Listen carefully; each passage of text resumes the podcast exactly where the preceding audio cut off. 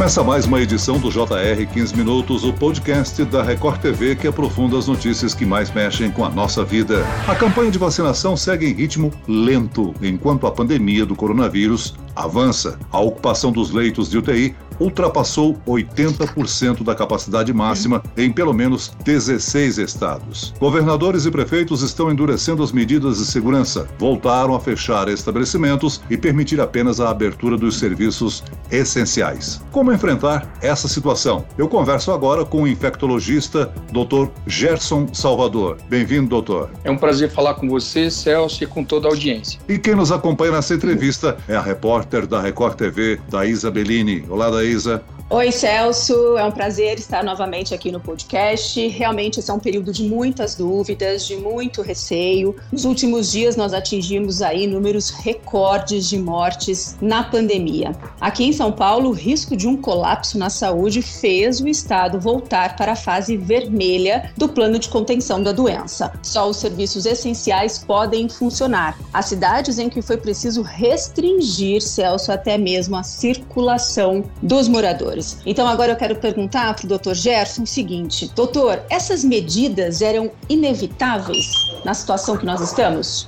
A gente está passando por um momento de uma verdadeira tragédia na saúde no Brasil. Eu trabalho no estado de São Paulo, então vou falar com mais profundidade do nosso estado, mas no Brasil como um todo, infelizmente, uma tragédia anunciada. A gente viu no ano passado o caos se estabelecer primeiro na China, depois na Europa, na Itália, sobretudo. Começamos a ter casos no Brasil em Manaus e depois a gente viu uma sequência é, de colapso do sistema de saúde ou de beira de colapso em várias capitais do Brasil, várias regiões metropolitanas. Né? Então a gente começou esse ano com o caos em Manaus e certamente anunciava que haveria piora no cenário do Brasil como um todo. Então, a tragédia que a gente está vivendo hoje no Brasil, lamentavelmente era previsível e desde o segundo semestre do ano passado que os especialistas, eu me incluo nesse time, a gente vinha alertando as autoridades que a gente precisava ampliar as medidas de distanciamento. E, infelizmente, eh, as medidas não foram tomadas em tempo oportuno e hoje a gente está vivendo uma situação de catástrofe que poderia ter sido amenizada ou até evitada. Agora, doutor Gerson, a explicação para esse aumento de casos é resultado da propagação da nova variante, é resultado da negligência ou da desobediência das restrições durante o carnaval?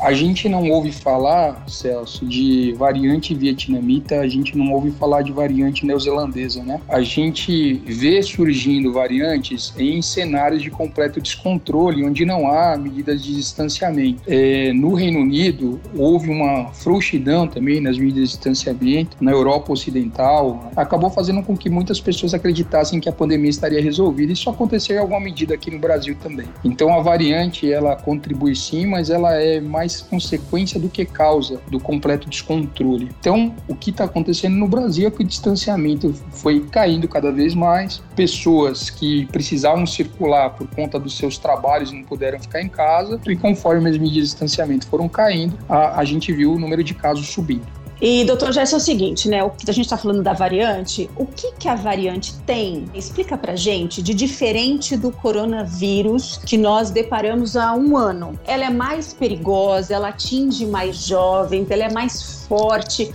A máscara consegue proteger dessas variantes? Eu acho que é importante as pessoas saberem o que é uma variante. Então, se a gente tem todo é, microorganismo, um ser vivo em geral sofre mutações. Né? O tempo tem mudanças no material genético que podem acarretar em mudanças no comportamento biológico. Isso acontece nas diversas espécies, inclusive nos vírus. Só que o vírus tem um material genético muito mais simples. Então, pequenas mudanças no material genético podem causar grandes mudanças no comportamento do vírus. Então, surgem variantes o tempo inteiro. Só que as que vão se multiplicar e que vão pegar mais pessoas, que vão se disseminar na comunidade, elas têm que ter alguma vantagem comparada com a, a variante anterior, ok? No caso da variante do Reino Unido, a variante da África do Sul e a chamada variante brasileira também, elas são semelhantes no sentido que elas têm mudanças que acabaram alterando a estrutura da chamada proteína S do vírus. A proteína S é aquela pontinha da, da coroa que o vírus usa para encaixar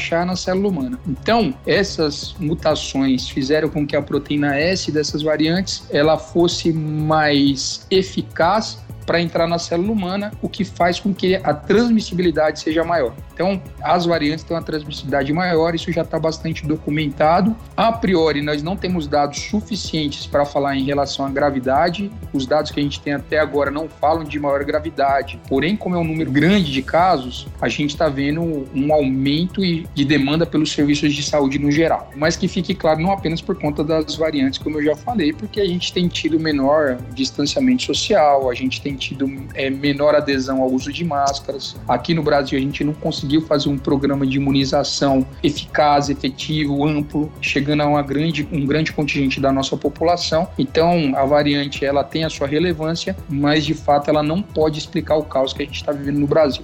Agora, eu tenho ouvido de infectologistas, amigos seus da sua classe, né, orientando que a gente deve reforçar a máscara, duplicar a máscara. Tem sentido isso? O tamanho dos vírus da variante é exatamente o mesmo. O meio de transmissão é exatamente o mesmo. Então, é, a proteção ela não vai mudar de uma variante para outra. O que acontece é que as máscaras de tecido elas têm uma proteção que é menor comparada às máscaras cirúrgicas e as máscaras cirúrgicas oferecem uma proteção que é menor do que as máscaras chamadas PFF2 ou N95. Então, neste momento de absoluto descontrole que a gente não tem leito, é verdade que se a pessoa usar duas máscaras, ela vai ter uma proteção maior do que usar uma única máscara. Então, a gente tem observado recomendações de usar uma máscara de tecido associada a uma, uma máscara cirúrgica, por exemplo, ou mesmo duas máscaras de tecido, porque protegeria mais do que uma. Mas que fique claro que não é por conta da variante, é por conta de agregar camadas de filtração a uma variante qualquer do coronavírus. Agora, doutor Gerson, mesmo com todo o noticiário falando do alto número de vítimas, ao alto número de casos, a gente tem noticiado aí ah, as baladas, né, as festas restritas. Como fazer com que a população colabore depois de um período de tanto confinamento como vivemos no ano passado, hein? Em primeiro lugar, a gente tem que ter coerência, tem que ter um discurso nacional, né, com, com clareza suficiente. Né? Então, nos países que conseguiram ter sucesso no controle da pandemia, houve um pacto entre o setor científico e as autoridades governamentais usando meios de comunicação para massificar as melhores informações. Estou falando do Vietnã bastante porque é um exemplo de país que conseguiu controlar a pandemia. E para você ter ideia, Celso, lá tem quase 100 milhões de habitantes e lá eles tiveram 35 mortes até hoje. Nesse período todo, sendo um país vizinho da China. Lá, YouTube, as redes sociais, os influencers, os artistas, eles foram fazer campanhas suportadas pelo governo, com apoio da sociedade civil e lastreados pelas orientações científicas. Não é o único exemplo, né? mas enfim, é um exemplo de destaque. Agora me diz uma coisa, o que, que a gente aprende aprendeu sobre esse vírus? O que, que a gente aprendeu com essa quarentena, com o distanciamento, sobre esse contágio depois de um ano da doença? Então, assim, felizmente a gente descobriu muito rápido qual era o agente dessa doença, o novo coronavírus. Rapidamente foi sequenciado o genoma dele, né? O RNA do vírus foi decodificado muito rapidamente. A gente conseguiu ter vacinas muito eficazes num tempo muito curto, com pesquisas de altíssima qualidade. A gente conseguiu avançar muito em relação à tecnologia. Agora a gente não evoluiu em relação ao comportamento, né? Então, notadamente nos países da Europa Ocidental Ocidental e os Estados Unidos e o Brasil como exemplo internacional do que não fazer, comportamentos que, infelizmente, a gente não conseguiu encontrar um caminho de bem comum. Né? A gente se respeitar como coletividade, né? eu cuidar de você, você cuidar de mim e a gente cuidar do conjunto da nossa sociedade e procurar soluções em conjunto. Então, do ponto de vista biológico, do ponto de vista de tecnologia, a gente avançou demais. Em relação a tratamentos, a gente evoluiu relativamente pouco, não na mesma proporção de vacina vacinas, a gente não tem drogas específicas que sejam eficazes contra a Covid-19, né? A gente tem os anti-inflamatórios que a gente dá para os pacientes graves, suporte de oxigênio, a gente já sabe como fazer também. E do ponto de vista social, a gente vai ter que colocar a conversa em dia no decorrer dos próximos anos e a gente vai ter que se entender por que, que a gente conseguiu ter uma resposta tão negativa como país e por que, que a gente não se cuidou como coletividade. Doutor Gerson, vamos falar da campanha de vacinação. O que é que estamos acompanhando no Jornal da Record são muitas dúvidas da população população em relação à imunidade. Por que, por exemplo, tem pessoas se contaminando pelo coronavírus entre a primeira e a segunda dose? Qual é o tempo para se criar a imunidade? Quando a pessoa recebe uma vacina, demora cerca de duas semanas para produzir anticorpos e também para começar a ter memória celular mais eficaz. Essa é a primeira questão. A segunda é que as vacinas que a gente tem, elas mostraram ser bastante eficazes para reduzir doença que precisa de atendimento médico e doença grave. É importante as pessoas saberem que mesmo quem toma a vacina pode se infectar, pode se infectar numa proporção menor do que quem não toma, bem menor, e vai ter menos doença grave e menos chance de morrer. E é por isso que a gente tem que continuar com as medidas de distanciamento e usando máscara até que uma ampla maioria da nossa população esteja vacinada e o vírus comece a parar de circular. É exatamente isso que eu queria saber, doutor. Que mesmo a pessoa que já foi vacinada, até mesmo quem já recebeu a segunda dose, precisa, necessita, é importante continuar aí com as medidas de prevenção? Por quê? Eu vou dar um exemplo. Na campanha de, de vacinação que eu colaborei, né, que gente estava vacinando os trabalhadores do hospital que eu atuo, uma pessoa perguntou para mim, você tomou a vacina? Ele falou, hoje à tarde eu posso ir a uma festa? Aí eu falei, ó, não tem a menor condição, né? Primeiro lugar vai demorar duas semanas para você começar a produzir anticorpos e não tá na hora de festa mesmo para quem já tá vacinado, porque as pessoas podem ainda contrair os vírus, a chance de pegar vai ser bem menor, mas aí a gente ainda pode contrair. Tendo uma infecção menos sintomática, essa pessoa pode eventualmente ser um vetor. Ela pode levar o vírus para sua comunidade e acabar infectando pessoas vulneráveis. A gente está vendo um aumento de casos em pessoas jovens, mesmo pessoas que não tinham doenças anteriormente, tendo casos graves, né? Então, é importante as pessoas saberem que não são invulneráveis e mesmo tomando a vacina, a chance de uma doença grave é menor, mas ainda pode se infectar e transmitir para outras pessoas. Doutor Gerson, como é que a gente pode limitar o que é a primeira ou a segunda onda? Nós estamos numa segunda onda? A definição de onda, ela é basicamente a partir do desenho dos gráficos de casos casos, né? E sim, a gente teve um, um crescimento no primeiro semestre de 2020. A gente viu ali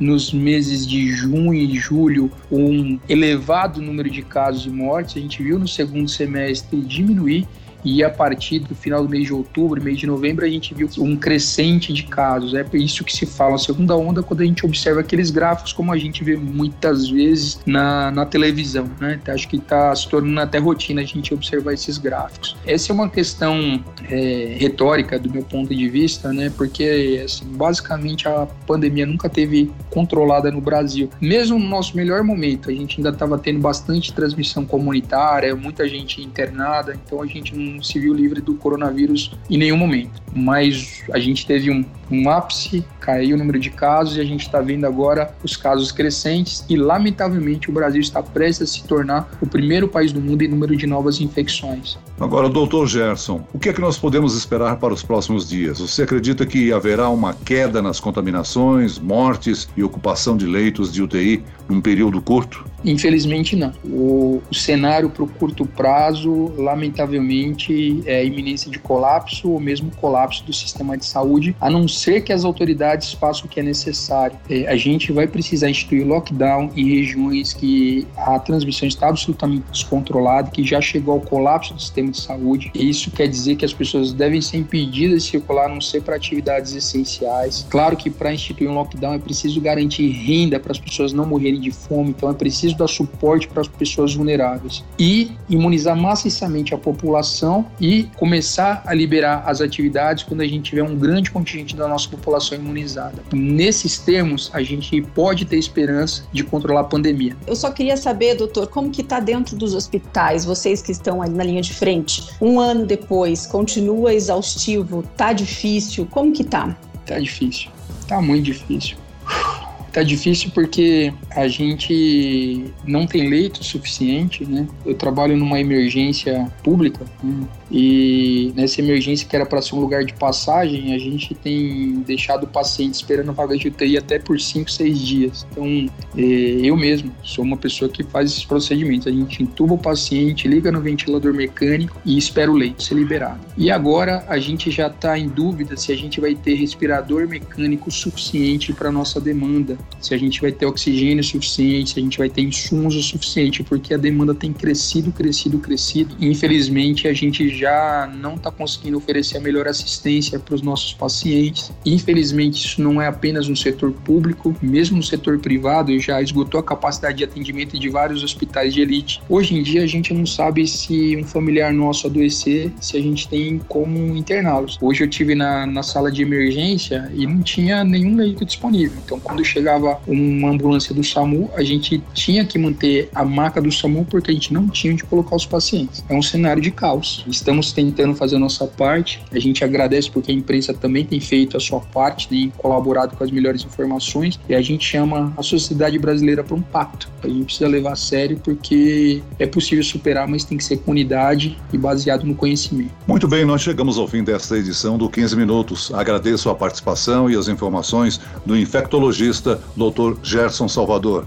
Obrigado, doutor. Muito obrigado, Celso. Muito obrigado, Daisa. E agradeço a presença da repórter da Record TV, Daísa Bellini. Daísa? Ok, Celso. Muito obrigada pela participação aqui com a gente. Esse podcast contou com a produção de Homero Augusto e dos estagiários David Bezerra e Larissa Silva.